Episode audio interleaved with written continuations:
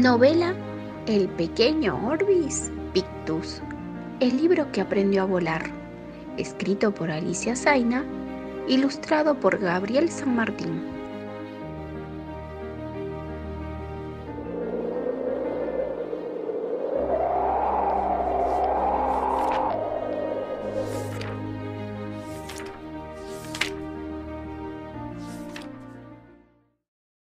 Capítulo 14. Volar, volar y volar.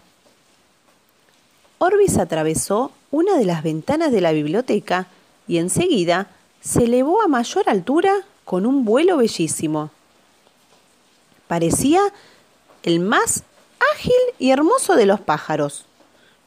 No sabía bien hacia dónde iría después, pero lo que hizo primero fue pasar por la casa de Marianela y Gonzalo para dedicarles un beso desde las alturas. Pudo ver en el jardín al perro Pancho destrozando una planta. Uf, dijo. Ese sí que no cambia más. Pero igual te mando un beso, Pancho.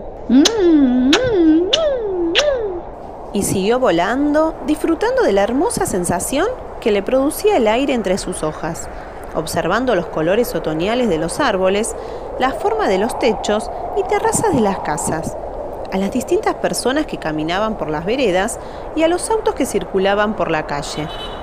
Al pasar por un parque, vio que un grupo de chicos jugaba la pelota.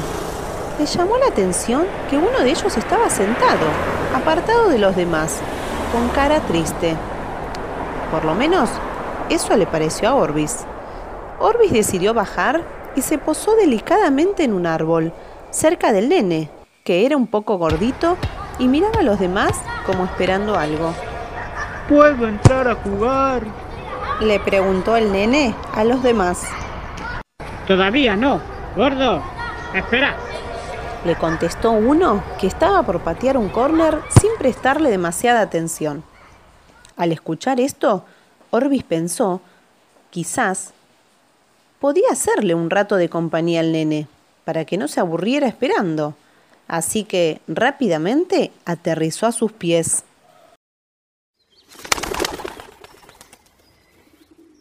¡Uy! dijo el nene. Se me apareció un libro. Y muy sonriente empezó a leer a Orbis.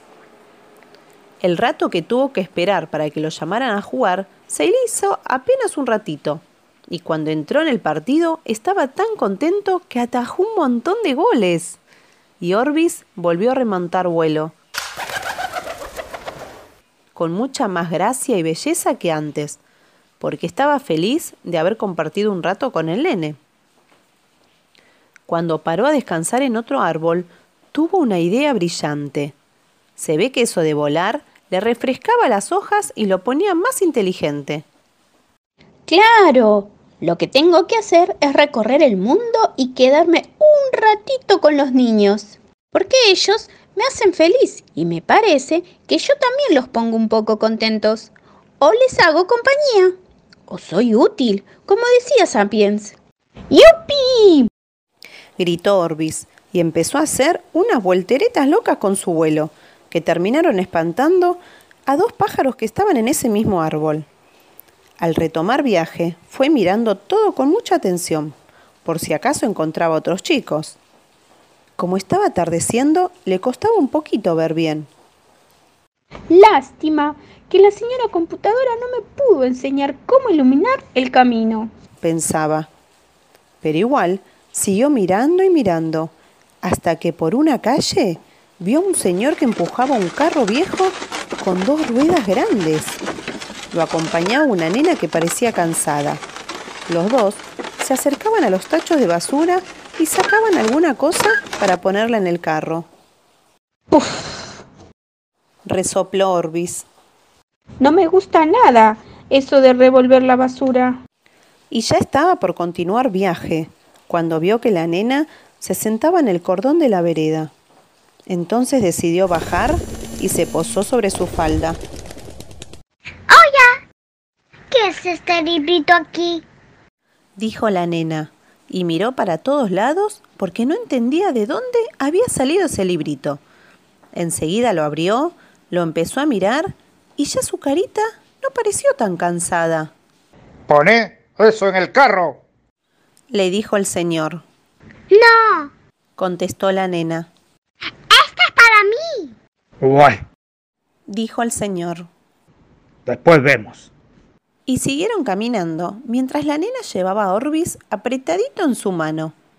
Mira, nena, que yo me quedo un ratito y después me tengo que ir, ¿eh? Porque tengo que acompañar también a otros niños.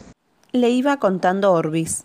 Cada vez que paraban, la nena ayudaba un poquito a juntar cosas y otro poquito leía a Orbis. Y la verdad es que sus tapas se estaban ensuciando, pero a Orbis no le importaba nada de nada.